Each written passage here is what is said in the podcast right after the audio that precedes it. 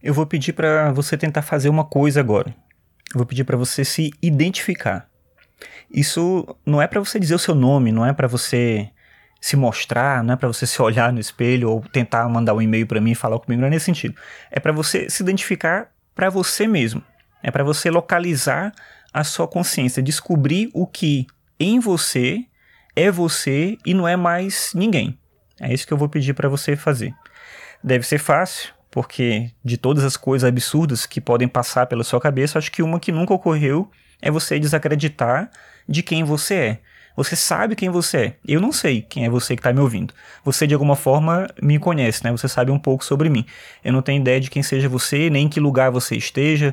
Não sei o que você está fazendo. Você pode estar tá lavando louça, pode estar tá caminhando na rua, pode estar tá na academia, pode estar dirigindo seu carro, pode estar no ônibus.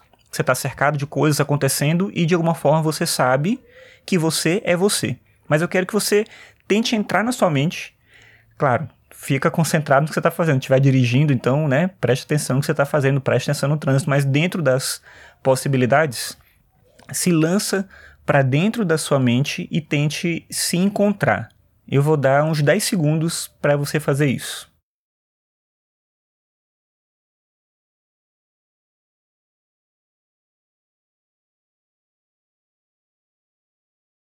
Então, eu acho que foi o suficiente. Deu para fazer isso? Você se encontrou, você conseguiu descobrir o que, que era você, você conseguiu se identificar. Talvez você dê a resposta que sim, mas eu tenho quase certeza que não. O que você encontrou foram pensamentos, sensações, algum tipo de experiência com as coisas que estão ao seu redor.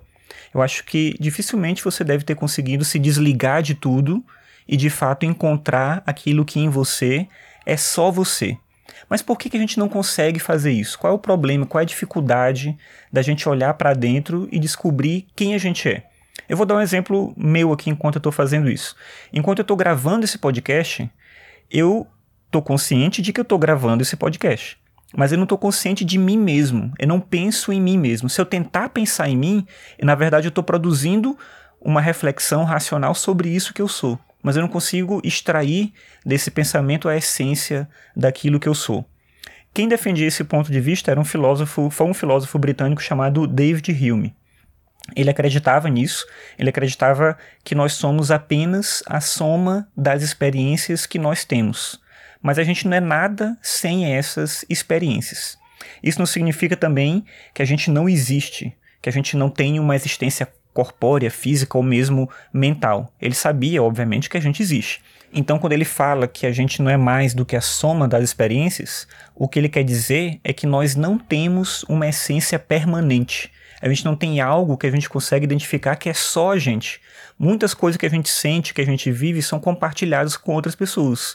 E parte disso é o que possibilita a linguagem. Eu posso falar o que eu sinto e você, em certa medida, consegue compreender isso que eu sinto mas eu dificilmente conseguiria enunciar uma coisa que sou só eu, ainda que isso possa existir. Então, na prática, a gente não tem essa essência verdadeira.